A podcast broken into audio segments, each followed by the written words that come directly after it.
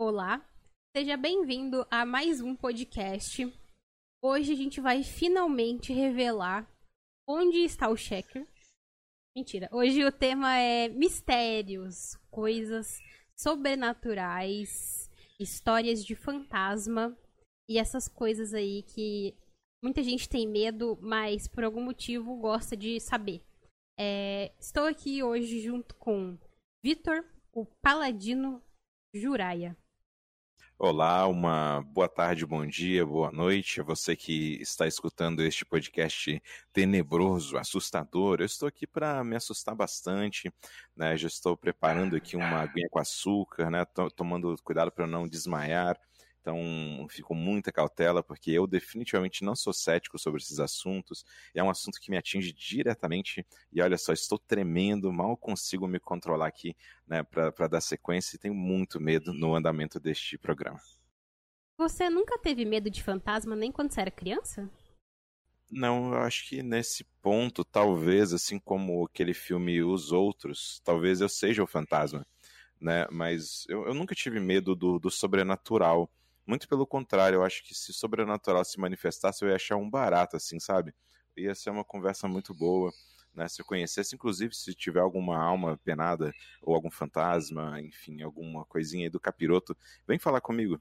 Na moral, vamos acender umas velas aí, trocar uma ideia, falar da, da vida ou da não-vida, né? E das coisas materiais e imateriais que cercam o nosso mundo tão xoxo e sem graça, não é mesmo? Mas enfim, adoraria muito, Karim. É, se um dia, inclusive, mais uma vez é fácil, você é uma alma penada, vem falar comigo.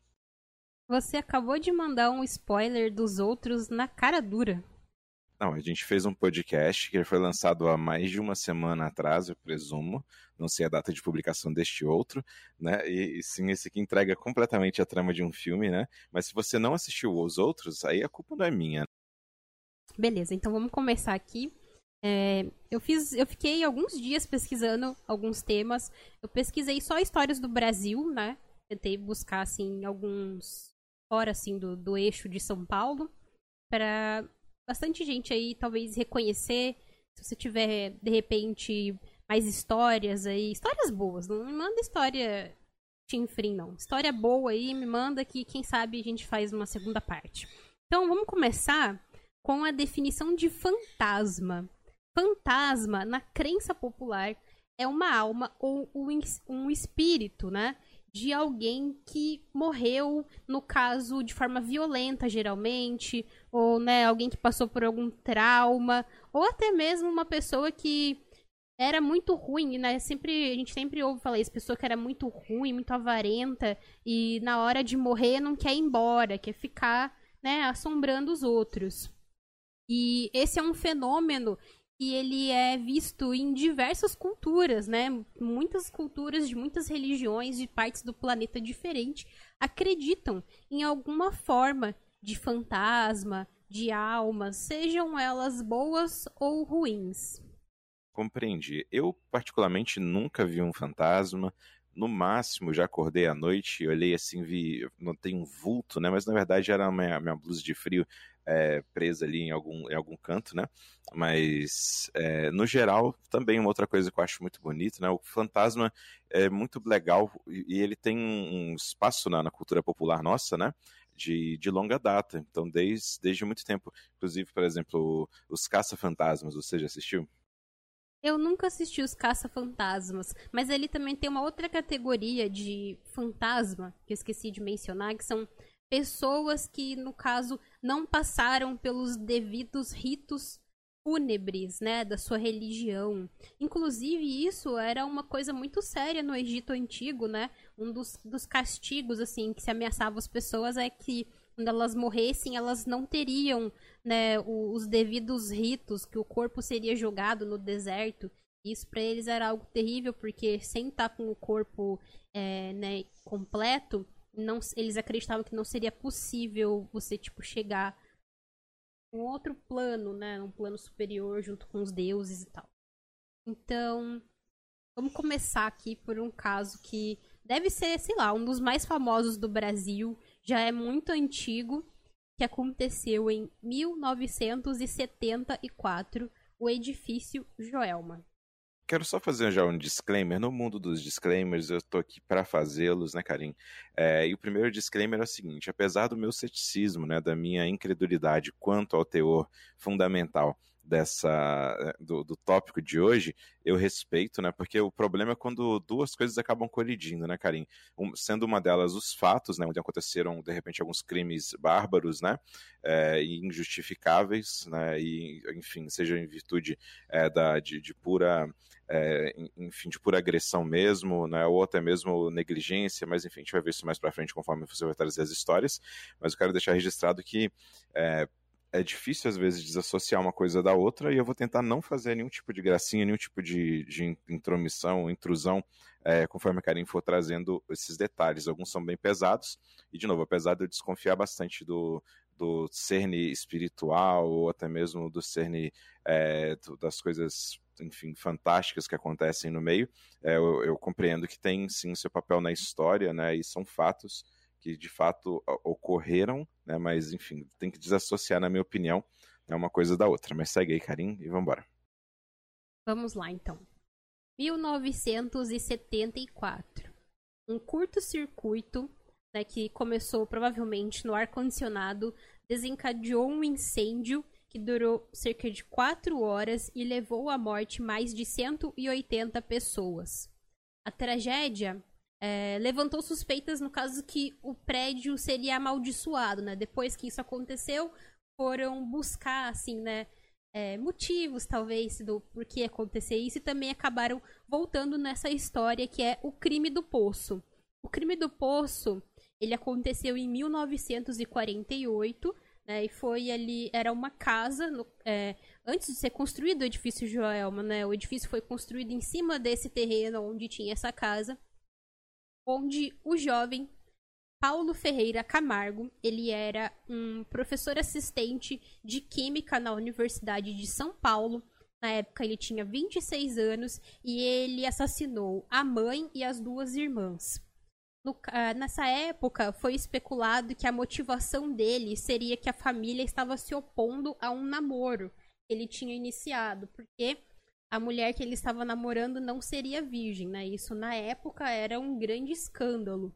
Então, é, é, isso, na verdade, a gente não tem como saber se realmente foi essa a motivação, porque o Paulo, logo quando começaram a desconfiar de uma história que ele inventou ali, dizendo que as, que as irmãs e a mãe tinham sofrido um acidente, tinham falecido e ninguém soube de nada, né, do enterro. Ah, mas como é que foi esse acidente? Não saiu em jornal nenhum. Começaram a desconfiar dele e a polícia foi investigar.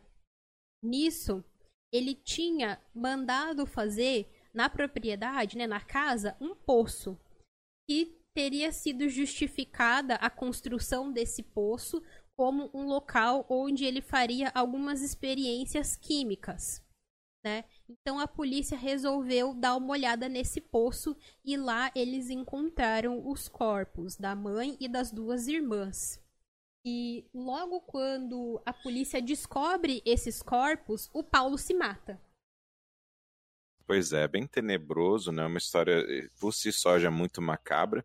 Né? Então, já isolando qualquer teor de é, sobrenatural aí no meio, já é uma coisa bem, bem triste, né? Você vê uma família inteira sendo destruída, né? E como você mencionou, outro detalhe de 1940 e quanto? Foi 48, né, Karim? É, note aí, né, como a nossa sociedade era ainda mais é, tradicional, entre várias aspas aí, né, porque existia isso, né, e enfim, hoje em dia nós notamos, é, enfim, algumas outras outras coisas que ficam dentro da nossa da nossa cultura, né, e, mas enfim, é que, que bom que estamos evoluindo gradativamente. Ainda não estamos no escopo é, de se orgulhar, mas está tá caminhando para algum tipo de evolução. Exatamente. E algumas fontes que eu pesquisei disseram que na época da construção do edifício Joelma, essa história, ela ainda era uma história bastante assim viva, bastante lembrada, né, pelas pessoas que moravam ali na região.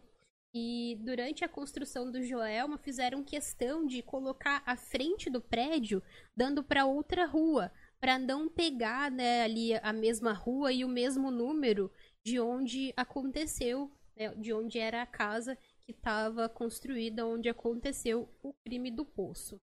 O prédio Joelma ele foi inaugurado em 1971.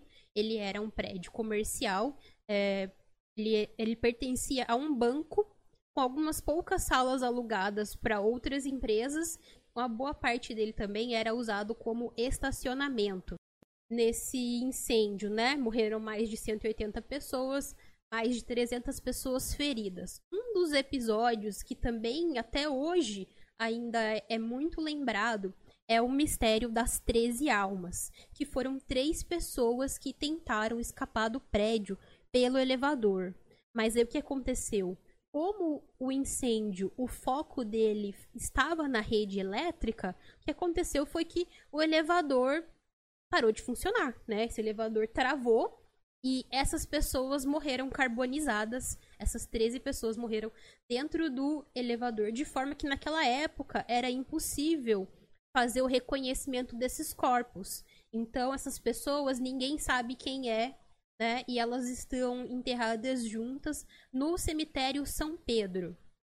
Então, o que que acontece? Por que, que são chamadas né, as 13 almas? Porque ninguém sabe quem é. E um fato que chamou atenção para essas almas foi que, pouco tempo depois, um zelador e algumas pessoas que costumavam ir lá frequentar o cemitério para fazer algumas vigílias diziam ouvir barulhos de choro, de gritos vindo desses túmulos, né? Sim, à primeira vista eles não sabiam de onde vinha, mas buscando encontrar esse barulho de choro, vinha desses túmulos. Então, uma das pessoas que estava lá decidiu, teve a ideia de jogar água. E, né, de acordo com o relato do zelador, assim que jogaram a água nesses túmulos, os gritos pararam. E desde então, é, isso virou como se fosse um ritual. Muitas pessoas passam por lá, rezam por essas almas e jogam água ou deixam copos com água para tentar, assim, de alguma forma. Reduzir o sofrimento, né? Apaziguar as almas aí, né? É exatamente isso mesmo. Trazer algum tipo de conforto para essas pessoas que morreram de um jeito tão horrível e não puderam nem ser identificadas. E uma coisa que é curiosa, isso eu não entendo muito bem o porquê, mas tem pessoas que acreditam que as almas são capazes de realizar milagres ou ajudar em alguma coisa. Então essas pessoas vão lá e assim faz um pedido, ah, eu quero, sei lá, comprar um carro, eu quero, né, pagar alguma dívida, quero passar na faculdade. E tem pessoas que vão lá como, quase como se fossem santos mesmo o que chama mais atenção aí é o domínio dos espíritos é, no uso dos instrumentos, é, flauta, violão e cavaquinho, né, compondo então um, choro bem peculiar, né? E enfim, que por sorte as pessoas descobriram que levar água causa alento e faz com que essas almas torturadas né, acabem fazendo menos sonoridade. Pois é. Um dos casos que ficou muito conhecido no edifício Joelma foi o caso da Volkmar Santos, né? Logo quando aconteceu, a família dela, né, já era uma família que seguia a doutrina espírita, então talvez isso tenha de alguma forma facilitado a comunicação dela, não sei. Mas um dos casos é que foi uma carta psicografada pelo Chico Xavier, que já naquela época já era uma pessoa muito famosa, muito admirada e respeitada em todo o Brasil, né? E aqui diz que, uma, as, que a carta psicografada dela está no livro Somos Seis. E desse livro, também em 1979, virou o filme Joelma, 23 Andar. Para quem tiver interesse em conhecer mais a história da Volkmar, está aí. E um dos trechos da carta dela diz: Foi como se devêssemos todos, naquela manhã, obedecer de um modo só, a ordem que vinha do mais alto, a fim de que a gente trocasse de vida e de corpo. É, então ela conta na carta dela como foi o, o acidente, como ela se sentiu desse processo de desencarnar. E de acordo com relatórios do legista, no caso, ela morreu por asfixia, né? Aí também tem alguns relatos aqui, mas, né, vamos, vamos duvidar um pouquinho, porque são relatos que não têm nome. Então, até assim, é o perito. Não tem, o perito não tem nome. Putz, é, nossa, entendi. Mas de onde essa fonte, quais fontes você pesquisou, basicamente, Karim? Você lembra de cabeça? Foram sites aí erráticos, né? Porque geralmente quando a gente olha, não estou falando que seja fake news, até porque né, inegavelmente o que você está trazendo aí são é, até antes aí da, da carta psicografada e tal, são, são fatos efetivos. Até mesmo as cartas, né? Se eu não quero queimar a pauta, você tem uma pauta bem legal sobre isso na sequência, né? Mas é, geralmente quando a gente está lendo uma notícia que ela não é tão precisa ou ela tem um quê de manipulação, geralmente fala aconteceu em algum lugar desconhecido por uma pessoa né, desconhecida. Né? Então, geralmente, você vai perdendo credibilidade quando você não pode é, definir né, a ação à, à pessoa. Exato. Eu pesquisei, foram vários sites, assim, né? Eu não sei te dizer. Eu tentei não pesquisar blogs muito, assim, obscuros, mas, assim, sites de jornais mesmo, alguma coisa assim. De alguma mídia tradicional. Compreendo, perfeito. É, então, aqui o relato diz, né? É, imagine você fazer fotos de cadáveres que, quando foram reveladas nas imagens, está, tipo, eles desaparecem, né? As, as fotos estavam vazias. A história é contada por um ex-auditor que esteve no edifício no dia 2 de fevereiro de 74, um dia depois da tragédia. Ele relembra ver pedaços de corpos espalhados por todos os cantos. Você percebia um corpo inteiro, mas quando virava para vê-lo, você encontrava apenas a metade. Meses depois, ele encontrou a perita que fez uma revelação sobrenatural. Muitas das fotos tiradas de corpos e objetos, quando foram reveladas, apareceram vazias. O ex-auditor afirma também que 36 horas após o incêndio ter começado, ainda havia uma coluna de concreto fumegante. Ele foi voluntário da Defesa Civil de São Paulo, também trabalhou no local três dias antes do incêndio. Na noite de 2 de fevereiro, foi convocado para dar suporte aos bombeiros. Ao chegar ao 19 andar, uma cena marcaria para sempre a vida desse senhor. No banheiro, duas moças estavam mortas em pé, abraçadas e coladas. Não tinham cabelos e nem roupas. Pesadíssima, né? Isso tudo que você mencionou, a linha dos fatos e tudo mais. Uh, mas, enfim, uh, realmente é, é, complicado, né? Quando menciona ali o lance de, das imagens não terem aparecido também, é, enfim. É, durante o processo da gravação do filme que eu mencionei, né, a Beth Goulart, que ela era a protagonista, ela interpreta a Volkmar, ela menciona que alguns colegas é, viram, assim, viam vultos durante as gravações, porque era muito recente ainda, né? Era coisa de, sei lá, menos de cinco anos depois. E eu tava vendo também hoje mais cedo alguns vídeos de pessoas que trabalharam lá no edifício muitos anos depois. Uma moça contando que ela trabalhava lá em um. Fala, uma das salas comerciais, né? Então, o prédio, depois ele foi reconstruído, né? Ele foi reinaugurado em 78 e foi dado na época um amplo destaque para os novos padrões de segurança que ele recebeu, né, anti-incêndio, porque naquela época era muito comum ter carpete, ter muita cortina de pano nas coisas e tudo isso, muito móvel de madeira maciça, né, e tudo isso ajudou muito a fazer com que o fogo se espalhasse muito rápido, né? Por isso que teve tantas vítimas fatais nesse incêndio. Além de também o prédio né, não ter uma grande preocupação com evacuação dessas pessoas, com, é, igual tem hoje em dia, né? Portas corta-fogo. Todo prédio hoje em dia tem vários mecanismos de você combater um incêndio antes dele destruir tudo. E daí, nos anos 2000, o prédio foi rebatizado como edifício Praça da Bandeira para tentar desvincular essa imagem né, de tragédia que o Joelma carrega. E esse prédio, hoje em dia, ele tem algum, algumas determinações judiciais que não se pode é, gravar o interior dele, entendeu? Pode tirar foto, não pode filmar dentro. Então isso também acaba, é, de certa forma, alimentando esse suspense. Por que, que os administradores não querem que se filme dentro do prédio? É, porque tem um bando de gente curiosa, né? E, enfim, cê, eu, eu, imagino que vá, aconteça muita coisa por associação também. Claro que é uma catástrofe bem, bem lamentável, e, mas ao, ao olhar o, o, que acarreta depois, anos depois do ocorrido, acho que leva as pessoas a recorrerem ao irem tirar fotos. São basicamente a curiosidade mórbida, né, que isso acontece em cima dessas coisas macabras e tudo mais.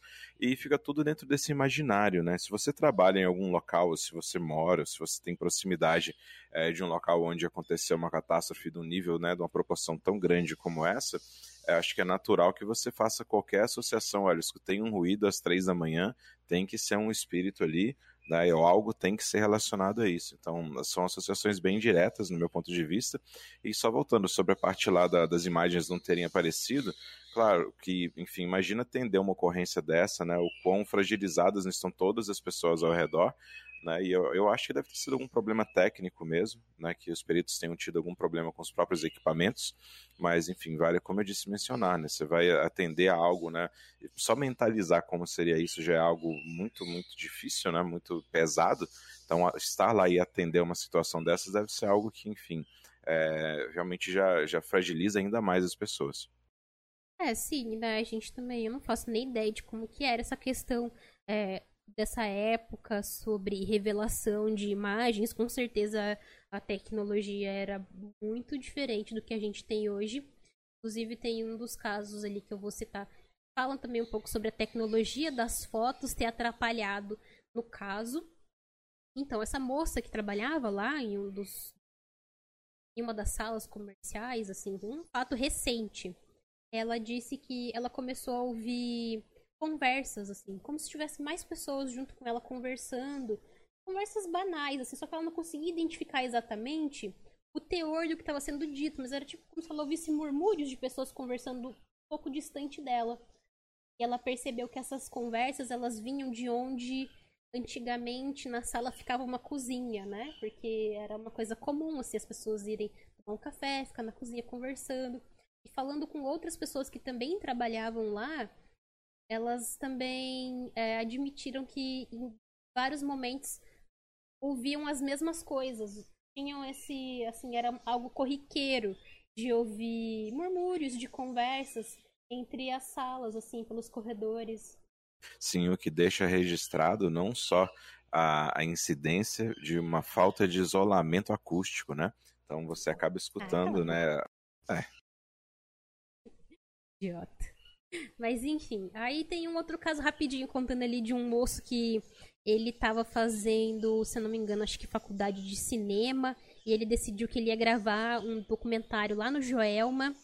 E ele foi à noite, né? Porque você tem que ir à noite em lugares mal assombrados, né, minha gente? Você não pode ir durante o dia.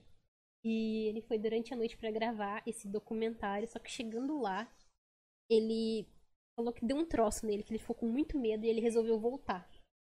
Nisso que ele tava voltando, ele começou a sentir o corpo dele inteiro ardendo. Como se ele estivesse pegando fogo. Ele começou a sentir uma queimação assim na pele. E aí ele disse que ele nunca mais quer nem passar perto do prédio. Bom, é um favor que ele faz é, né, a ele mesmo.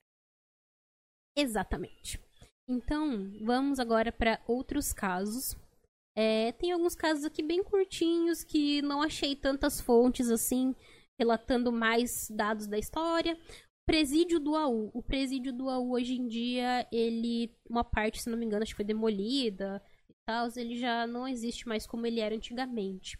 Mas aqui diz que nos anos 70, um tarado que se vestia de palhaço e perseguia mulheres, ele foi preso e foi mandado para o presídio do AU. Onde, chegando lá, ele acabou né, sendo vítima de outros prisioneiros e veio a falecer, né? Que não disse se ele foi assassinado ou se ele faleceu de outros motivos, mas ele, a questão é que ele morreu dentro do presídio do AU e ele teria virado um fantasma, onde as pessoas dizem que até 2006, onde foi o fechamento do local, ainda era possível uh, de vez em quando ver ele por lá, né, vestido de palhaço, e ele aparecia especialmente para assustar homens que também cometeram crimes contra mulheres. Pois é, então é um crime hediondo. O poxa vida, é pesado, cara. Esse podcast aqui eu tento, não, não dá para eu tentar trazer algum tipo de leveza a ele, né? Mas essa é uma história triste com um desfecho previsível nesse caso, né? E olha, eu não posso falar que eu não vou passar pano para esse palhaço. É... Não vou passar pano. O cara teve, acabou tendo, falar que tem o que mereceu também, que parece tem que matar mesmo, pô. Não sei, eu não sei realmente. Fica aí uma história triste que a gente deve lamentar. É, a Mina da Passagem em Mariana, Minas Gerais. Em 1936, uma inundação subterrânea matou 17 pessoas que trabalhavam nessa que na época era uma das maiores minas de ouro do Brasil. Localizada né, em Mariana, uma das cidades mais antigas de Minas Gerais, a mina tem 120 metros de profundidade e já produziu mais de 32 toneladas de ouro entre os séculos 18 e 20. Após essa tragédia, o local nunca mais foi o mesmo. Formada por corredores subterrâneos, a mina foi desativada em 1954 e atualmente ela é aberta a turismo, mas as pessoas só podem é, entrar até um certo parte dela, né? A outra parte é interditada. Os visitantes dizem que ouvem barulhos de sinos, correntes, mesmo com a mina vazia. Em um dos corredores tem uma imagem de Santa Bárbara, a protetora dos mineiros, para guardar a alma dos mortos. Pois é, tá aí mais uma história. Né? Eu, enquanto mineiro de Minas Gerais, me, me, enfim, lamento também, né? Mas esse ocorrido. Vale mencionar, a gente falou, você falou do palhaço na história anterior, eu estava pensando aqui, né? Na cultura popular, nós temos ali o Pennywise do, é, do It, A Coisa, Stephen King, a gente falou no podcast de, de filme a, a respeito né, dessa história.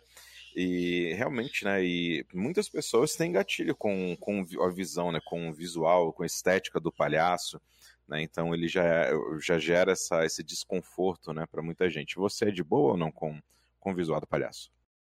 Pra mim, realmente não fede nem cheira. Aliás, eu nunca achei palhaço engraçado. Ainda bem que, né, ainda bem assim, digo, do meu ponto de vista, aos poucos parece que essa cultura do palhaço está sendo abandonada, né? Porque eu acho que quando eu era criança, era muito mais comum esse negócio de ter palhaço, festa de criança, contratar palhaço. Tá vendo só? Eu, eu acho, eu já acho me menos. É, eu não tenho essa mesma opinião que você, eu não falo que ainda bem que não tem palhaço, eu acho que os palhaços são legais. Não à toa existem cursos de clown. Você já ouviu falar a respeito disso? Que é como se fosse uma vertente aí da, de atuação. E os palhaços eles servem ali para basicamente, né, tem aquele, aquela parada um pouquinho mais sutil, mais sublime, né, de você alegrar, de você fazer alguma criança sorrir, fazer alguma, alguma mágica, alguma brincadeira, né? É, mas eu, eu acho legal. Eu sou a favor dos palhaços, diferente da Karim tá bom? Mas não do, dos palhaços aí que fazem essas coisas horríveis, né? Mas eh, coisa, nem mesmo que vão para os filmes do Stephen King. O Castelinho do Flamengo, no Rio de Janeiro. Em 1932, ele foi a moradia de um imigrante português, que viveu lá junto com a esposa e a filha. E foi assim até que eles morreram num acidente, né? O, o, o homem e a esposa. Então tem uma história popular que diz que a Maria de Lourdes e o Avelino, eles foram atropelados por um bonde que passava bem em frente ali à casa deles. E essa cena do atropelamento e da morte dos dois foi visto pela filha do casal, que na época era uma criança. Então, sem ter outros parentes para ficar com a guarda dela, ela acabou sendo tutorada pelo advogado da família. E esse advogado, ele deu um jeito de roubar todos os bens da menina, passar para ele e deixava ela presa em uma das torres do castelinho. Nossa, que calhorda. Exatamente. Não diz exatamente quanto tempo que ela ficou presa, se realmente aconteceu isso. É uma história que não é bem documentada. Mas a história ali popular diz isso. E ele prendeu ela numa das torres do castelinho e ela acabou cometendo suicídio se jogando dessa torre. Então, é, tem esse mito de que o castelinho ele é assombrado pelo espírito dessa menina. Mais uma história triste. o Karim fez uma reunião de diversos, de diversas histórias, é, como você vai já deve ter percebido essa altura do podcast, ela tem mais ali, acho que mais umas seis ou sete, não sei, tem mais coisas vindo por aí adiante, né? Sobre essa história aí, eu tenho que dizer o seguinte, né? Contratar bons profissionais, né, Karim? Porque dependendo aí, nós vemos, é claro, é, enfim, esse espírito da, da lei de Gerson, né, que, se bem que não, vai além da lei de Gerson aí, já é picalantra, é, já, já, já é muito pilantra, sabe? Picaretagem e Você pilantria. Ia picalantragem?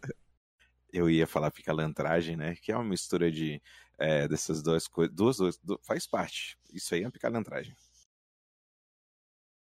Tem uma aqui que, inclusive, eu achei muito boa essa, apesar dela ter várias versões, né? Pelo Brasil, tinha até uma versão mais ou menos parecida com essa em Curitiba, mas esse daqui em específico é mais bem documentado. Inclusive, o túmulo dessa moça ainda é visitado até hoje. Ela tem alguns parentes vivos que deram aqui uma entrevista que acontece no cemitério de Santa Isabel, em Belém, do Pará. Em Belém tem a lenda do espírito de Josefina Conte, uma jovem que morreu em 1931 aos 16 anos e que ela gostava muito de passear de carro.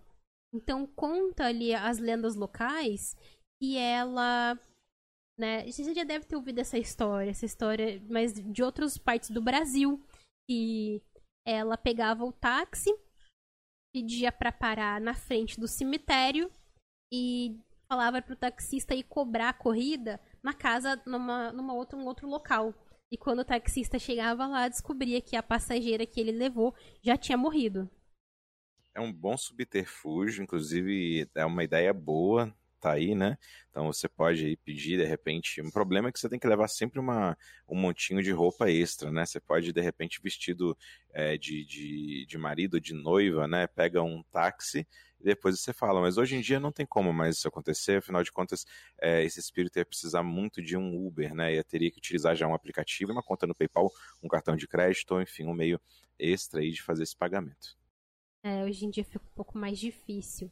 Mas eu vi também uma, uma, uma, versão muito parecida dessa história em Curitiba, que eles falavam que também era a passageira loira, e que essa história assustou tanto os taxistas durante um tempo que muitos evitavam transportar passageiras loiras. Mais um motivo para além de uma muda de roupa extra, você tem que levar uma peruca. Então aqui em uma entrevista do Jorge Conte, é o sobrinho da Josefina, ele conta que cerca de cinco anos após a morte da Josefina, no caso ela morreu, é, a suspeita é de que ela tenha morrido de tuberculose, mas na época não tinha muito como saber se realmente foi isso que matou ela, não. É, desconfiavam também de, de, outras coisas, mas como não dava para confirmar, ficou sendo como tuberculose. Diz que cinco anos após a morte dela, a família estava almoçando e um estranho bateu na porta. O senhor disse: Olha, eu sou chofer de táxi, né? E ontem eu fui no cemitério e apanhei uma moça que me pediu para levar ela até a basílica e pediu para ficar esperando. Ela rezou, voltou e depois pediu para deixar no cemitério de novo e cobrar a corrida na fábrica de calçados do seu Nicolau. No caso, ele disse que né, seu Nicolau seria o avô dele. E de acordo com o empresário, quando o motorista descreveu a passageira, a família chegou a pensar que poderia ser uma das irmãs da Josefina que tivesse ido no cemitério. E meu avô olhou para minha outra tia, a irmã dela, e perguntou: Você esteve ontem no cemitério para visitar a sua irmã? Ela respondeu que não, que não tinha ido. Aí o motorista ficou olhando dentro da casa e apontou para um quadro, dizendo: É aquela ali. Porque nas salas das casas antigas era comum ter muitas fotos, assim, né? Às vezes até mesmo, tipo, pinturas, assim, das pessoas. Isso era comum, realmente. Eu lembro de entrar em muitas casas, assim, das amigas da minha avó e ter umas fotos, até pareciam umas fotos meio macabras, assim, foto de, sabe, foto de cemitério. Sei, entendo o que você tá falando, né, aqueles quadrinhos, né, mas é, interessante, é, basicamente, a interação, continuei, que tem a história ainda certa. Então, aí o taxista curioso tava lá olhando a sala das da pessoas, né, e viu a foto da Josefina e falou: Olha, foi aquela ali que eu levei. E daí disse que o avô dele olhou e disse: Mas ela já morreu. E o cara ficou pálido. E foi uma confusão que acabou que ele não quis nem cobrar mais pela corrida. E eu vi ele dizendo que durante o feriado de finados, o túmulo da Josefina é um dos mais visitados ainda no cemitério Santa Isabel. Certo, mas ao mesmo tempo aqui eu tenho uma grande dúvida sobre a conduta do, do taxista. É, longe de mim querer criticar, até porque eu já peguei bastante táxi e tudo mais, mas eu, o taxista, é, é onde mesmo essa história? Ah, é lá no, no em Belém do Pará. Compreendi. Não, mas é uma terra onde os taxistas são conhecidos por ludibriar o seu, seu público, né? Como eventualmente é em alguns casos, em alguns locais aqui do nosso país. Mas, enfim, bem estranho, né? E achei esse taxista muito intrusivo e eu não sei nada. É, o viaduto do Chá, em São Paulo, que fica próximo ao Vale do Anhangabaú. Esse lugar, ele já era considerado um lugar amaldiçoado muito antes dos portugueses chegarem no Brasil. E o seu nome, em tupi, significa Rio do Diabo. Reza a lenda que muitos indígenas já morreram afogados ali nas águas desse rio, e depois das chegadas dos europeus, outras pessoas escravizadas também morreram afogadas ali tentando se libertar. E depois que foi construído esse viaduto, ele virou quase que um lugar assim conhecido por ter vários suicídios acontecendo ali. Né? Então, tem muitas histórias até hoje de pessoas que vem é, assombrações, espíritos, dessas manifestações assim de pessoas atormentadas que acabaram morrendo ali ou por afogamento ou por suicídio. Então tem uma atmosfera bem pesada ali no viaduto. Portanto, a gente vê que é melhor abrir o Oasis e buscar um caminho alternativo. Exatamente. É, a Casa das Sete Mortes fica localizada em Salvador, né? Ela ganhou esse apelido por causa de vários assassinatos que acabaram acontecendo ali, totalizando sete mortes. Né? Além dos tradicionais gritos e gemidos de dor vindos de lugar nenhum, esse casarão ele foi palco né, desses assassinatos, assim, e é um baita casarão da época colonial, um dos mais antigos, assim, super bonito, né? Bem conservado até. E a arquitetura dessa mansão foi planejada para ser a residência de pessoas muito ricas. Ele foi construído ali por volta do século XVII. O prédio foi restaurado pelo governo baiano há pouco tempo, sem, mas sem alterar a energia que ainda tem por lá. Em 1755, uma série de homicídios marcou o local. O padre Manuel de Almeida Pereira e três criados do casarão foram assassinados a facadas. E para completar, né, o total de sete mortes, há duas hipóteses. Algumas contam sobre uma escrava que envenenou o casal de patrões e a filha deles, e outros falam sobre corpos de uma mãe e duas filhas encontrados já em decomposição e sem nenhuma pista do assassino. Então ali é um caso de assassinato que não foi resolvido. Tenebroso, e nesse, nesse tema, vou aproveitar e fazer uma recomendação de série na Netflix que chama A Maldição da Residência Rio. E olha, bem legal, assista se você não assistiu. É, me falaram que era extraordinário, aí eu já fui assim, não deve ser tão bom. Assisti e falei, cara, é maneiro mesmo. Tem uma, uma trama bem interessante. Assista se você gosta aí do gênero de terror. O Centro Cultural Martim Sererê, em Goiânia esse centro aqui tem algumas divergências de versão, né? Alguns dizem que lá, antigamente, durante a época da ditadura, ficavam algumas caixas d'água da empresa de saneamento básico de, de Goiás. E esse lugar era usado como um local de tortura, né? E também para assassinar inimigos políticos locais. Algumas pessoas dizem que isso nunca aconteceu, outras pessoas que moram ali perto dizem que acontecia bastante e hoje em dia ele virou essas caixas d'água meio que deram um jeito ali de fazer virar dois teatros bem grandes e muitos funcionários, pessoas que frequentam ali o local, eles falam sobre é, vultos, gritos, essas coisas que fantasma faz para assustar a gente. Bom, essa é certamente a segunda coisa mais assustadora, né, presente aí na cultura de Goiânia, né, Goiás, sendo perdendo apenas para o primeiro, né, que são as duplas sertanejas, né, que também apavoram, né, todo o país aí, né, ano a ano, mês a mês, né, trazendo seus hits, né, enfim, realmente lamentável. Agora, uma história muito horrível também. Essa história que ela é horrível de todas as formas, com ou sem fantasma. Que é a história sobre o Hospital Colônia de Barbacena, Minas Gerais. Tem é, um documentário muito bom que chama Holocausto Brasileiro. Recomendo. É, ele foi o cenário de uma das histórias reais mais cruéis do Brasil. O Hospital Colônia de Barbacena foi palco de um genocídio que matou cerca de 60 mil pessoas entre 1903 e 1980. Com um alto índice de mortalidade das pessoas que estavam internadas lá, o cemitério próximo já não tinha mais espaço para tanta gente morta. Então, alguns funcionários eles chegavam a fazer tráfico desses corpos para instituições de universidade, né? Universidade Federal de Minas Gerais. E quando não tinha procura por esse tipo de material, eles usavam um ácido para tentar decompor esses corpos. E nesse período é, era possível legalmente você internar pessoas de forma compulsória. Então lá ia parar todo tipo de gente, assim, que não era bem vista na, na sociedade. É, homossexuais, mães solteiras, alcoólatras, mendigos, pessoas sem documentos.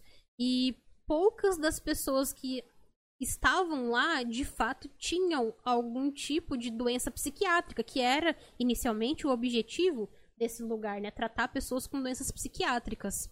E eles eram submetidos a todo tipo de, de tortura e maus tratos. E. Então. Muitos funcionários, que o local ainda. Uma parte dele ainda está aberta, acho que outra parte é interditada. Os funcionários que trabalham lá até hoje, eles dizem, né? Ouvir choros, gritos é, nessas alas que, que estão desativadas. Pois é, é um tópico bem, bem pesado mesmo, né? Principalmente quando a gente olha no CERN primário, né? Onde um hospital, um, um local, né? Que, que seria para poder dar suporte às pessoas com problemas, inicialmente com problemas psicológicos, né? Com problemas de saúde mental. É, enfim, ele atuou por 77 anos, mais de 60, 60 mil pessoas morreram é um número estrondoso ainda para hoje, nos padrões que a gente vê de pandemia e tudo mais, né? É claro que a gente está vivendo algo num, num, prazo muito curto, né? Mas em torno de, 70, de 77 anos, é, tantas pessoas morrerem é realmente algo absurdo, no mínimo absurdo mesmo. É, e olhando, né, eu tenho, tenho histórico de, de pessoas na, na, minha família, no caso, né, bons, bons anos atrás, que já passaram por lá, pelo hospital de Barbacena. E, enfim, é muito triste você imaginar a condição, né, tão precária, né, e tão, tão lamentável, né, como você mencionou ali também, né, então toda uma gama de pessoas que nem precisavam efetivamente estar lá, né, e que acabaram sofrendo por maus tratos, enfim, né, uma série de condições que são completamente lastimáveis. É, o Castelinho da Rua Apa. Esse aqui ele é um caso que, pelo menos assim, para mim, que gosto de, de, investigação criminal, ele é um caso bastante interessante. Quem, quem gosta desse assunto também vai encontrar muito material. Tem uma historiadora que praticamente, o nome dela é Susan, ela dedicou a vida dela a estudar esse caso do Castelinho da Rua Apa. E até hoje esse caso não foi solucionado. Castelinho, ele passou assim por um grande período bastante triste de abandono, né? E, mas hoje em dia ele tá restaurado, ele tá muito bonito, ele tá aberto, tem uma ONG que funciona lá, que atende moradores de rua. Ele foi construído em 1912, né, tendo como molde castelos franceses. Assim, nossa, é uma construção muito bonita. Procure por fotos do castelinho da Rua Apa, assim, restaurado, né, bonitinho. E é muito bonito você ver ele. cerca de dois meses depois da morte do patriarca da família e também o idealizador do castelinho, é, toda a família foi assassinada dentro do castelinho. A esposa, é, Maria Cândida Guimarães, 73 anos, e os dois filhos, Álvaro Guimarães Reis e Armando Guimarães Reis, foram encontrados mortos ao lado de uma pistola automática calibre 9.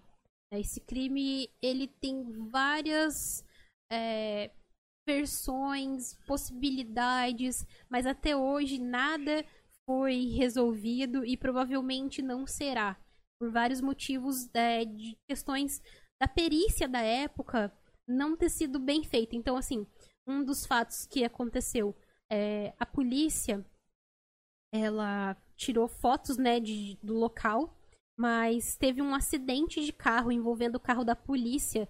E pelo que eu vi né, em um dos vídeos explicando esse caso, as fotos elas eram tiradas em placas de vidro, uma coisa assim. Daí durante esse acidente, todas as placas quebraram.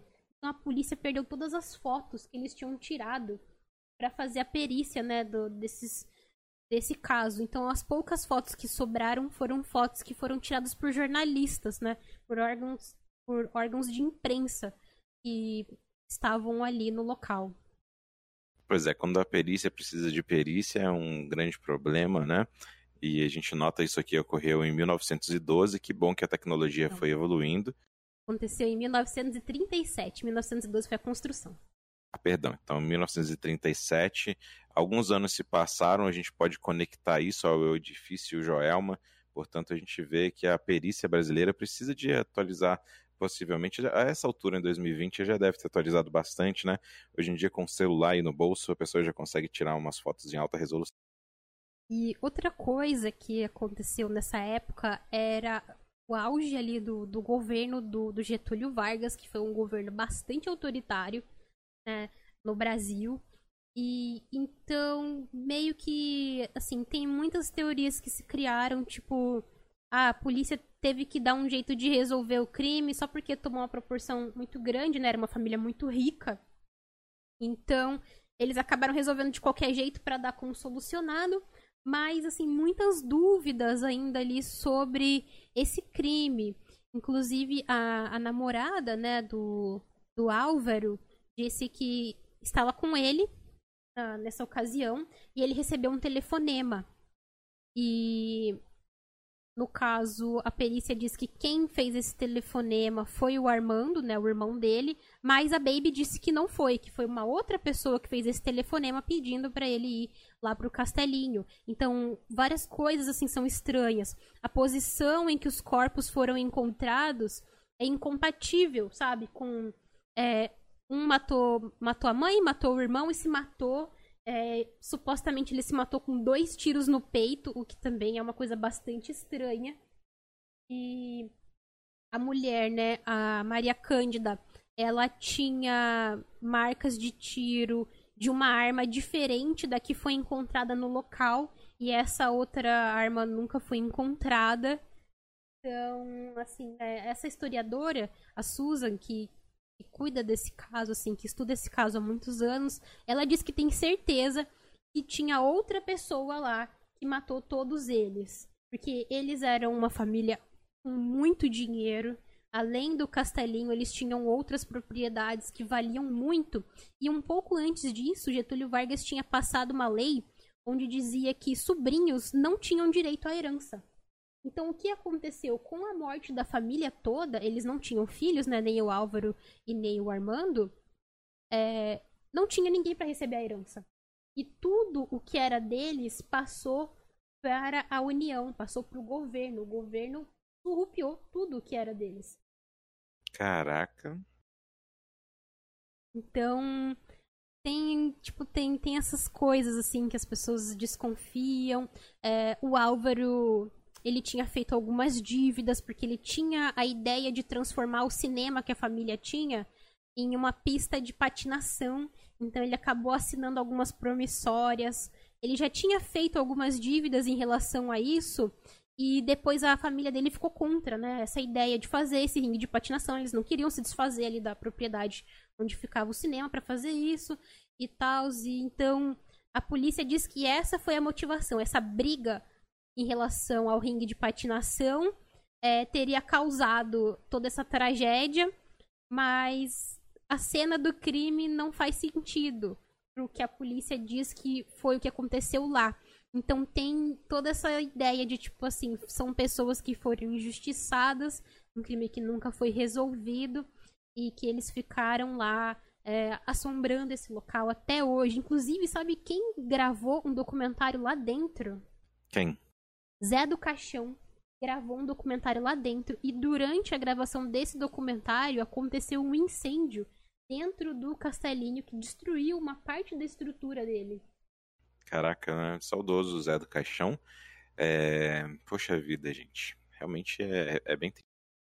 E eu vi que em 2009 um programa americano que chama Ghost Hunters esteve lá no castelinho, né, antes dele ser restaurado, para fazer aquelas coisas que esses programas fazem, né? Ir lá de noite com aquelas câmeras horríveis, com vários, eh, com vários microfones e coisas que supostamente captam vozes de fantasma gravar algumas coisas lá.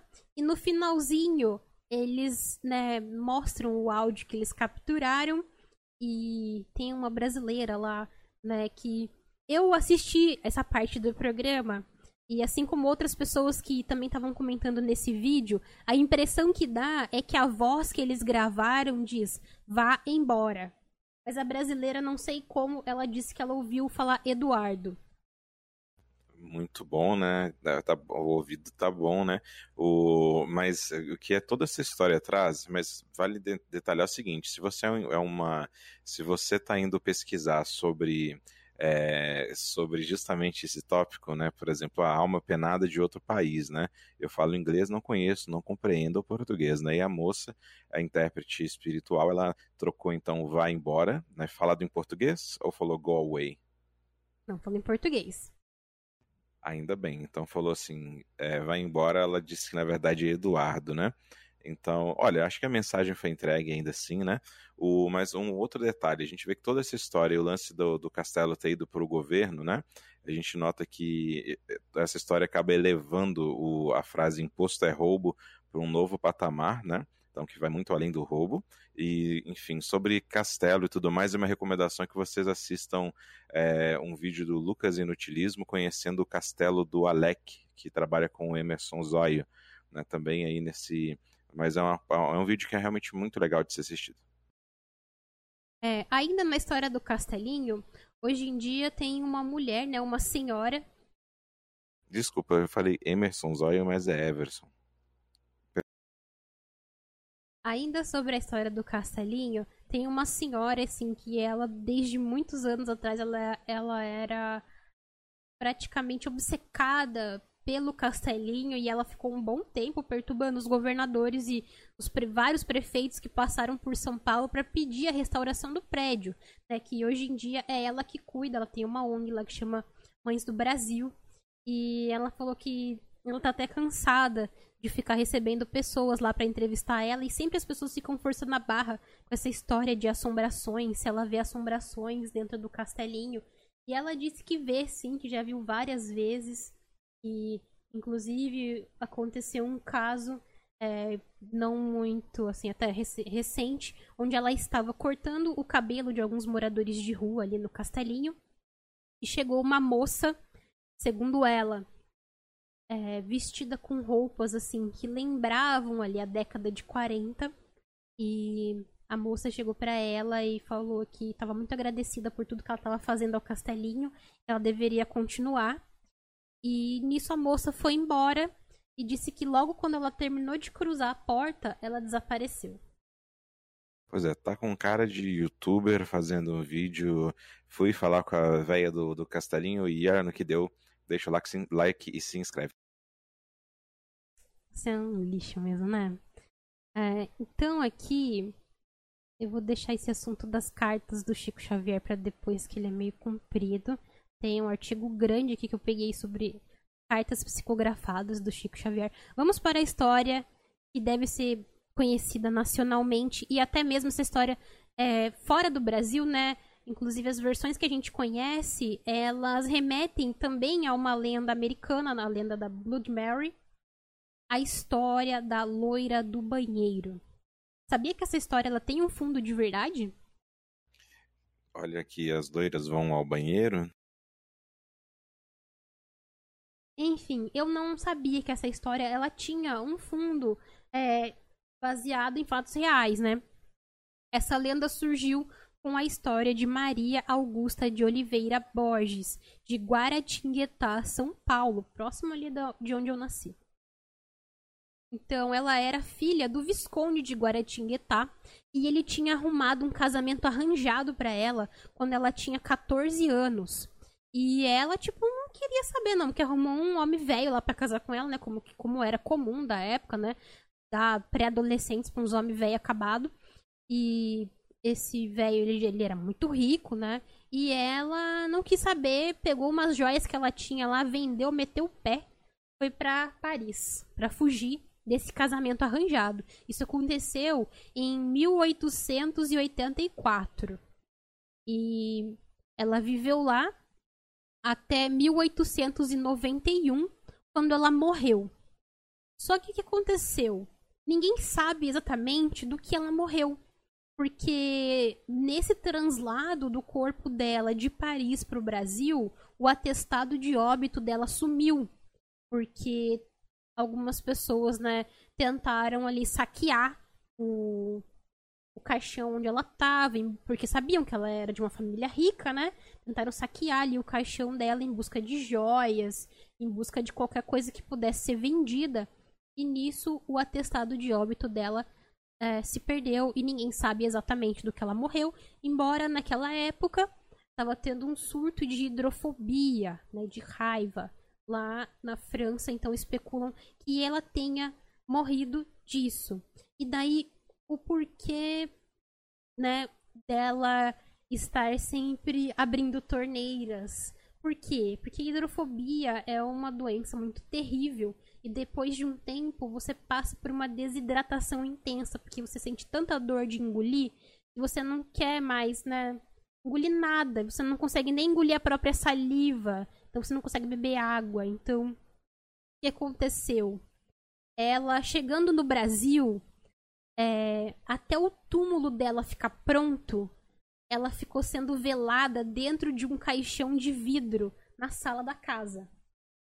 Que mau gosto, assim, diga-se de passagem, horrível.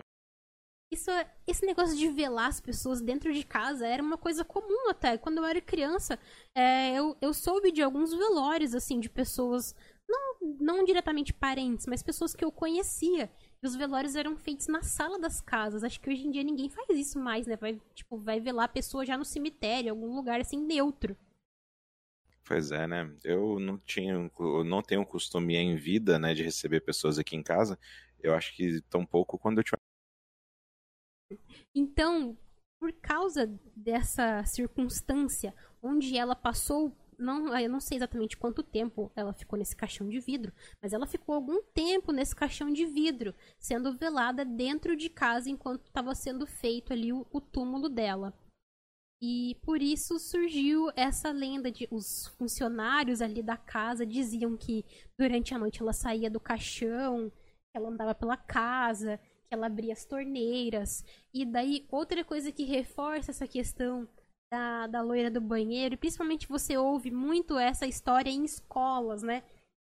Que depois esse prédio ele acabou sendo doado, né, para a prefeitura e ele virou uma escola. Em 1902, essa mansão virou o que hoje é a Escola Estadual Conselheiro Rodrigues Alves. Em 1916, é, essa lenda ganhou bastante força na cidade porque teve um incêndio misterioso dentro do prédio, né? Ele teve que ser uma parte reconstruída e até hoje muitas pessoas que trabalham na escola, que estudam lá, que frequentam, dizem que ouvem é, barulhos estranhos, torneiras abrindo. Eu realmente acabei ficando impactado pela parte onde você disse que ela saía ali do é, desse do, do, caixão dela, no caso, né? E acabava indo dar uma volta. Me fez lembrar muito do filme O Morto Muito Louco, filme de 1989, né? Mas eu não assisti esse filme ainda bem. Mas enfim, essa é uma história que eu acho que tem no Brasil todo, né? E aqueles componentes da história de que tem que falar um palavrão e tem que fazer não sei o que. Esses outros, essas outras partes aí da história foram todas importadas de uma outra lenda é, americana. Então aqui por último eu deixei um, artigo grande que eu peguei relacionado às cartas do Chico Xavier, cartas psicografadas. Eu vou deixar também um link de uma matéria é, que está no site jus.com.br, é um site que fala ali sobre decisões judiciais e também um link do YouTube com o programa Linha Direta, onde conta também um, pouco sobre esses casos. Então foram três casos em que cartas psicografadas foram usadas como provas para inocentar, né, pessoas do crime de homicídio. E essas provas elas foram aceitas. É, isso que eu acho que é o mais assim estranho para gente pensar hoje. Sim, de fato, você fala, olha só, mas tem aqui uma prova, né, cabal, uma prova que vai, vai mudar o rumo né, dessa, dessa conversa, toma aqui uma carta psicografada, né? Então, hoje em dia nós vivemos no mundo do isolamento social, no mundo onde o DocuSign, Karim, que é onde você assina virtualmente algum tipo de documento, né, sabe aqueles contratos e tudo mais, é muito comum, né, o envio e recebimento desses contratos. E, e teria como, se você acha que faz, seria possível é, é próximo isso, Carinho? Uma assinatura é, póstuma? Não sei, mas nesse caso, um dos casos aqui é, consta essa questão da assinatura, supostamente a assinatura do morto em uma das cartas psicografadas que ajudou, no caso, a corroborar mais ainda como a história sendo verdadeira. Então eu vou contar brevemente aqui, né? Conta a história de Mauri. Só um, pergunto para você, é, explica o que, que é uma carta psicografada na, na essência, assim, a base. O que, que é uma carta psicografada? Ah, sim. Uma carta psicografada é um documento que é recebido por um médium. Eu não sei se outras religiões admitem esse tipo de carta, mas o que eu conheço geralmente são das doutrinas espíritas, né, kardecistas, onde um médium ele supostamente recebe informações de, de espíritos e ele resolve escrever ali o que ele está ouvindo até formar alguma história que faça um sentido. E no finalzinho geralmente a pessoa se identifica né? então é isso. O Chico Xavier tem sei lá centenas talvez milhares de cartas psicografadas. Isso é praticamente o backseating antes da chegada da Twitch mas, enfim, segue aí com seu, seu comentário para poucos. Acho que poucas pessoas entenderam, né? Se você faz parte dessas pessoas, talvez você tenha entendido, mas falou, poxa vida, eu entendi, mas ainda não achei a graça. Tá tudo bem. Karim, segue adiante agora com seu. Com a... Certo. Conta a história de Maurício Garcês, Henrique Gregores e Gleide de Deus. Né? Em comum, eles possuem o fato de que a justiça entendeu que eles foram vítimas de homicídio culposo, sem a intenção de matar. É, o responsável pelas cartas psicografadas que contribuíram para o veredito foi o médium mineiro Chico Xavier, que morreu em 2002. Os casos em que a justiça aceitou como um reforço de prova cartas supostamente enviadas por aqueles que já morreram até hoje gera polêmica. À época dos processos, os casos tiveram repercussão nas principais publicações do mundo. Para alguns especialistas, a inclusão de material religioso em processos judiciais nos remete a um período sombrio da história, onde princípios teológicos interferiram diretamente no resultado de ações da justiça. Entretanto, para os familiares dos mortos, e psicografaram, não há nenhuma dúvida de que essas manifestações partiram dos seus parentes. Particularidades narradas e que só seriam de conhecimento das vítimas se tornaram o principal ingrediente para a sustentação da certeza. é, e paralelamente com elemento utilizado nos júris para garantir a defesa e a absolvição dos réus. Um outro fator que pesou positivamente no entendimento dos jurados foi a respeitabilidade conferida à imagem de Chico Xavier, que naquela época já tinha milhões de seguidores. O que eu fico realmente, eu acho muito interessante nesse aspecto todo, tirando o, o detalhe né, de, da, da, academia de mutantes, eu, eu, gostaria de mencionar aqui, Karim, o, um detalhe importante, que é o, o, lance do correio, né, o correio etéreo, né, que a gente pode dizer assim, não sei se esse seria o nome adequado, mas né, eu não sei como seria para enviar uma encomenda né, de, de do, do, oculto para cá, mas o envio de cartas, entretanto, é bem funcional. Mas eu me pergunto se o destinatário está ausente, o que acontece, né, quais são as regras e o prazo de, de é, entrega de uma carta né, vindo do além para você precisa do, do autor, né, de quem está recebendo esse, essas orientações e ele vai escrevendo, né, ele, eu, eu, lembro de ter visto o vídeo, agora sem, sem ser muito ácido, eu lembro de ter visto os vídeos, sim, do Chico Xavier, ele colocava uma mão à testa e com a outra ele ia escrevendo, sabe, como se estivesse escutando alguém ditar para ele, né, ou como se estivesse sendo, não sei, incorporado né, pela própria entidade em questão, né, que ele acaba sendo meio que um ponto né, de, de acesso onde ele escreve e retrata. É interessante esse ponto que você mencionou das famílias, né, ao lerem é, esses, esses conteúdos, eles encontrarem pontos em comum. Né? Isso é realmente bem, bem intrigante. É, nesse documentário, inclusive, tem um depoimento da Nair Belo, né, que é uma atriz que já morreu, onde ela relata uma passagem de uma psicografia que ela recebeu do Chico Xavier é, sobre o filho dela que tinha falecido num acidente de carro. Então, entre outras coisas que ele fala ali, ele menciona sobre uma briga que eles tiveram sobre ir passar o Natal em Limeira. E ela disse que só ela e ele sabiam disso. Né? Que não tinha como outra pessoa saber, porque estavam os dois lá. E eles brigaram porque, no caso, o filho dela não queria ir até Limeira passar o Natal. Foi isso. Ela falou que foi uma coisa tão banal que naquela altura ela já nem se lembrava mais disso. E depois de ouvir isso na carta, ela ficou bastante assim, né, impactada. Interessante. E o que me leva à pergunta de quem psicografa os psicograficadores? Já parou para pensar? Né? Porque seria muito rico uma conversa né, com o Chico. É, Vitor, mas deixa essa história pra lá. Eu nunca participei de nenhuma sessão de, de psicografia ou, ou, alguma sessão né, de é, uma sessão espírita, mas pelo que eu já vi em alguns vídeos, o que eu entendi ali é que fica, né, é, o médium psicografando e as pessoas vão lá à espera de receber uma psicografia. Então ele psicografa e parece que ele lê a carta meio que para tentar achar alguém que tenha a ver ali com aquela história. E aí a pessoa, se ela identifica de quem está sendo falado, ela fala: ah, não, essa pessoa eu conheço, né? Essa carta é para mim. Algo assim, tipo, ah, psicografa aí pra mim. Ah, beleza, peraí que eu vou fazer aqui. Entendeu? É um troço mais aleatório, assim. Tem até, inclusive, um dos casos ali onde o homem menciona que ele passou, acho que, vários meses indo até o Chico Xavier até ele conseguir receber a psicografia da, da esposa dele. Ah, entendi, porque pode talvez mandar uma psicografia cobrar também, ou chegar por engano, né? Falar, olha, eu queria estar tá falando com outro, né? Mas não, eu errei, né? Não é você, era outra pessoa. Eita, cala essa sua boca.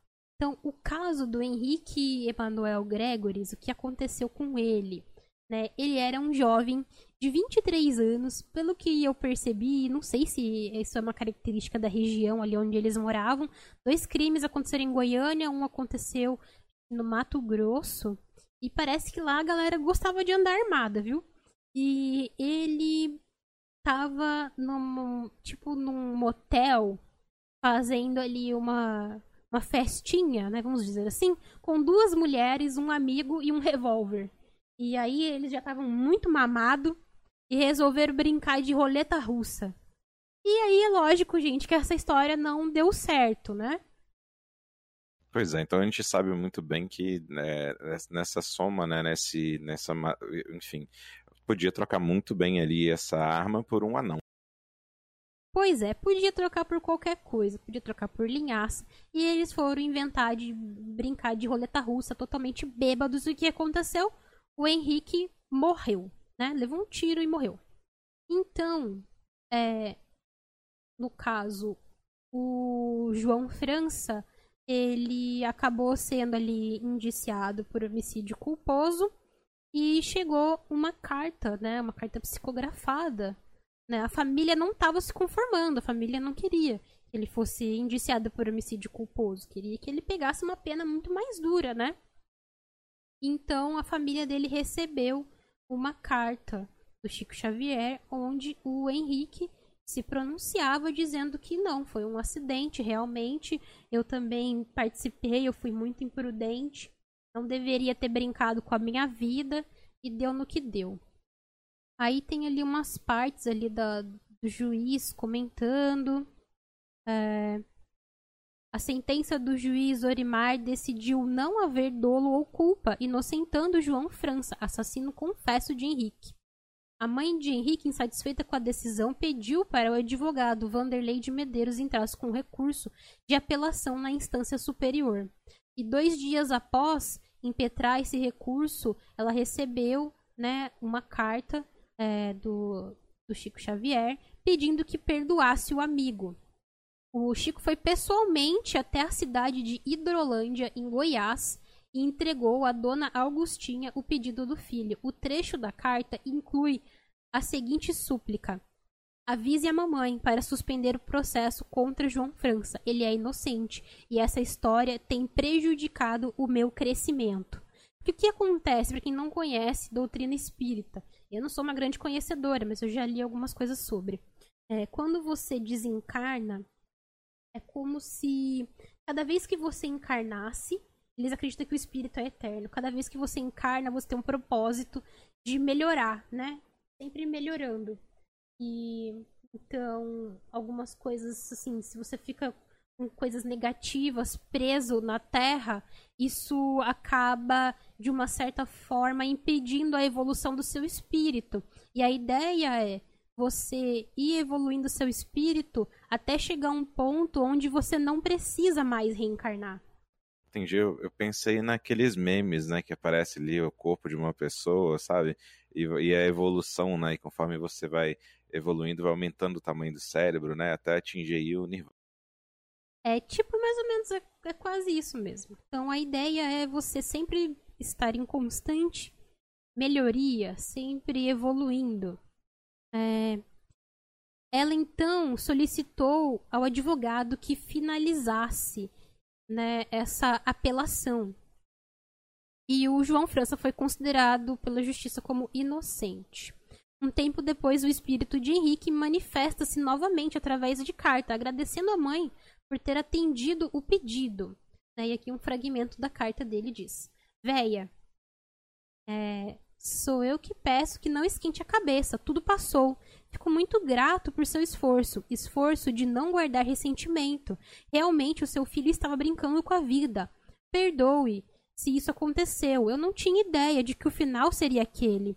Foi uma zebra sem tamanho que me surpreendeu, mas não há de ser nada. Mãe, não culpe ninguém. Eu peço. Eu agradeço o seu pedido ao nosso advogado, o Dr. Vanderlei, e peço que transmita aos nossos, principalmente ao nosso Mário, o amor, o carinho e respeito que me deram a paz. O juiz, né, Orimar, declara que a carta teve valor subsidiário, corroborando com a sua já convicção. Nos autos constam provas, evidências de que o acusado não agiu, no meu entender, na análise das provas inseridas, nem com dolo, nem com culpa. E depois de analisar essas provas, é, pude observar as perícias efetuadas pela polícia. Nos deparamos também com a carta psicografada. A carta colidia exatamente com o depoimento do acusado, prestado o interrogatório, e aquilo nos trouxe aquela convicção de que realmente o acusado falou a verdade durante o interrogatório. Caso Maurício Garcês Henrique. É um caso que aconteceu em 1976, onde o réu foi José Divino Nunes, à época com 18 anos, e amigo do Maurício, que tinha 15 anos. Então, um breve resumo da história. Ele tinha se desentendido com o pai dele e ele estava lá na casa, né, do José Divino e ele estava procurando por um cigarro. E nisso, quando, enquanto ele estava procurando por um cigarro, ele encontrou um revólver. Né, que acho que, se não me engano, era de. pertencia ao pai do José Divino. E eles resolveram brincar com um revólver, né? Que é uma ideia muito boa, né? Quem não gostaria de brincar com um revólver, não é mesmo? É aquela coisa, né? Uma ideia ruim e, enfim, um desfecho previsível. Então eles resolveram brincar com o revólver e né, o José Divino tomou o revólver do Maurício e disse que ia guardar, só que ele não guardou. Ele continuou com o revólver na mão enquanto ele mexia em outras coisas. E nisso ele diz que o, re o revólver disparou acidentalmente e acertou o Maurício, que já morreu logo em seguida. Chegou no hospital já sem vida, né? Inconformados com a morte do filho, os pais de Maurício vão ao cemitério diariamente durante um mês. E eles ainda estão em estado de choque quando recebem a visita de Dona Augustinha, né? Lembra? Dona Augustinha é a mãe do Henrique Gregoris, né? O que a gente comentou ali no outro caso. E a Dona Augustinha leva para a mãe do Maurício alguns livros espíritas. Né? Nessa ocasião, eles eram é, de fé católica, né? então a, a mãe do Henrique levou essa questão sobre o espiritismo, sobre de repente tentar uma psicografia, algo assim. Então os pais do Maurício resolveram procurar o Chico Xavier em Uberaba, Minas Gerais. E depois de dois anos e 19 dias, eles receberam a primeira mensagem assinada pelo filho, descrevendo em minúcias o acidente e corroborando. Então, diz a carta: O José Divino, nem ninguém, teve culpa no meu caso. Brincávamos a respeito da possibilidade de ferir alguém pela imagem do espelho. Sem que o momento fosse para qualquer movimento meu, o tiro me alcançou. Sem que a culpa fosse do meu amigo ou minha. O resultado foi aquele.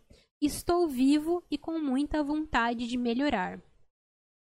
Então, as informações declaradas na carta enviada por Maurício se encaixaram com as declarações do, do réu em depoimento, sem nenhum contrassenso. Os peritos que realizaram a reconstituição dos eventos concluíram que a versão narrada por José Divino desde o primeiro depoimento e que tudo foi uma imprevisível tragédia era totalmente compatível com dados técnicos e resultados da perícia, incluindo a direção da bala e a forma de dar o tiro, inexistindo qualquer tipo de contradição. Os pais do Maurício, né, após receberem essa carta, decidiram perdoar o José Divino e cederam a carta para o advogado de defesa anexá-la nos autos a prova teve uma grande dimensão nesse caso, porque não tinha testemunhas, né? Diferente do caso do Henrique. Não houve contradição entre as alegações do réu e detalhes da carta. Tudo casava perfeitamente. A carta tinha riqueza de detalhes do momento do crime, incluindo informações da perícia sobre as quais a família não tinha conhecimento, além de conter a assinatura do garoto morto, como constava no seu documento de identidade confirmado pelos pais. E no artigo 174 do Código de Processo Penal, diz que no exame de reconhecimento de escritos por comparação de letra, é, observar-se-á o seguinte para comparação, poderá servir qualquer documento que a dita pessoa reconhecer ou que já tiver sido judicialmente reconhecido com o seu punho, ou sobre cuja a autenticidade não houver dúvida. Então, a justiça, de certa forma, amparou o reconhecimento de uma assinatura feita em uma psicografia. Isso é next level pra caramba, né? Isso, isso é muito intrigante, muito interessante mesmo. Quase um ano depois da primeira carta, véspera do Dia das Mães, no dia 12 de maio de 79, aconteceu uma nova declaração do Maurício, em que reafirma a presença das leis de Deus no seu regresso à vida espiritual. Isso é, não foi um crime nem acaso, e sim consequência de leis kármicas, reflexos de vida anteriores. Esse caso também foi julgado pelo mesmo juiz que teve lá no caso do Henrique, né, o juiz Orimar de Bastos. tendo por base a carta psicografada pelo médium, o magistrado católico à época, irretorquível com a sua decisão e respaldado pelas provas que foram anexadas no processo, impronunciou o acusado. Segue um trecho da sentença proferida. No desenrolar da instrução foram juntados aos autos recortes de jornal e uma mensagem espírita enviada pela vítima através de Chico Xavier, em que na mensagem enviada do além relata também o fato que originou a sua morte. É, em uma segunda-feira, 16 de julho de 79, ocorre o despacho do juiz. Pela primeira vez na história brasileira, talvez no mundo, determina, sem imaginar que estava iniciando uma guerra preambular no judiciário brasileiro, com o seguinte veredito: julgamos improcedente a denúncia para absolver como absolvido temos a pessoa de José Divino Nunes, pois o delito por ele praticado não se enquadra em nenhuma das sanções do Código Penal brasileiro, porque o ato cometido pelas análises apresentadas não se caracterizou de nenhuma previsibilidade, fica, portanto, absolvido o acusado da imputação que lhe foi feita. Em virtude da enorme repercussão do caso na imprensa nacional e internacional, o Ministério Público recorreu da decisão e obteve provimento. Devido ao recurso, a decisão foi retomada e o acusado foi pronunciado com. Aqui eu não sei. Fulcro no caput do artigo 121 do Código Penal. Né, mas, enfim, resumindo, no fim das contas, ele acabou sendo inocentado mesmo. É, e o que pesou ali foi é, essa questão aí da psicografia. E o último caso em que a psicografia do Chico Xavier foi usada né, em questões de justiça foi em 1980 sobre a questão de João Francisco Marcondes de Deus, acusado de matar com um tiro no pescoço a esposa Leide Maria Dutra, que era ex-Miss Campo Grande. Né, o que ali na, na reconstituição do crime, ele estava tirando o revólver da cintura, né? ele andava com o revólver na cinta. E nisso, onde ele estava manuseando esse revólver, a mulher estava sentada na beira da cama conversando com ele, tomou um tiro no pescoço e morreu. Então, teve toda essa questão aí, algumas testemunhas dizendo que não era bem isso, quando em dúvida, né, essa afirmação dele de que tinha sido um acidente. Mas aí também ocorreu ali o caso de receber essa psicografia da, da Glade dizendo que não tinha sido é, intencional esse tiro. Além de mensagens psicografadas a favor do réu, também pesaram testemunhos de quatro enfermeiros do hospital que afirmaram que a própria Glade havia defendido a inocência do marido enquanto esteve internada. Em 1982, o réu foi absolvido por unanimidade no tribunal do júri. O julgamento foi anulado pela promotoria, uma vez que o próprio João confessou descuido na hora de manusear a arma, sob a alegação de que a prova espiritual foi decisiva para influenciar os sete jurados. Novo julgamento foi marcado para 1990, mas dessa vez a acusação passou de homicídio culposo. João foi condenado a um ano e meio de prisão, mas não chegou a ser preso porque o crime já tinha prescrito. Tem aqui um pedaço da, da carta da Glade, né? Onde o espírito descrevia a vida, a vida conjugal desse casal como feliz e fazia um pequeno relato da noite trágica, confirmando que o disparo do revólver foi acidental, conforme segue. Sentar-me no leito. Ia ficar à espera por você por alguns instantes, quando notei que você retirava o cinto cuidadosamente para guardá-lo. Não pude saber e compreendo que nem você saberia explicar de que modo o revólver foi acionado, de encontro a qualquer obstáculo, e o projétil me atingiu na base da garganta. Somente Deus e nós dois sabemos que a realidade não é outra. Recordo a sua aflição e o seu sofrimento, buscando socorrer-me, enquanto eu própria debatia, querendo reconfortá-lo, sem possibilidade para isso. Depois, um torpor muito grande me atingiu, entretanto. Nos restos de lucidez que ainda dispunha, roguei a Deus que não me deixasse morrer sem esclarecer a verdade. Pô, que história triste. Eu acho que o que nós aprendemos não só com essa, mas com a história passada também, é que o uso de arma né, na, na, mão aí de, de, quem não é qualificado e que não deveria é, empunhá-la, né, ou até mesmo guardar em casa e tudo mais, é, não, não deve de forma alguma ser encorajado, na verdade. Pois é, né? Então, minha gente, vamos. Antes, eu tenho só uma dúvida antes de você amarrar aí os detalhes.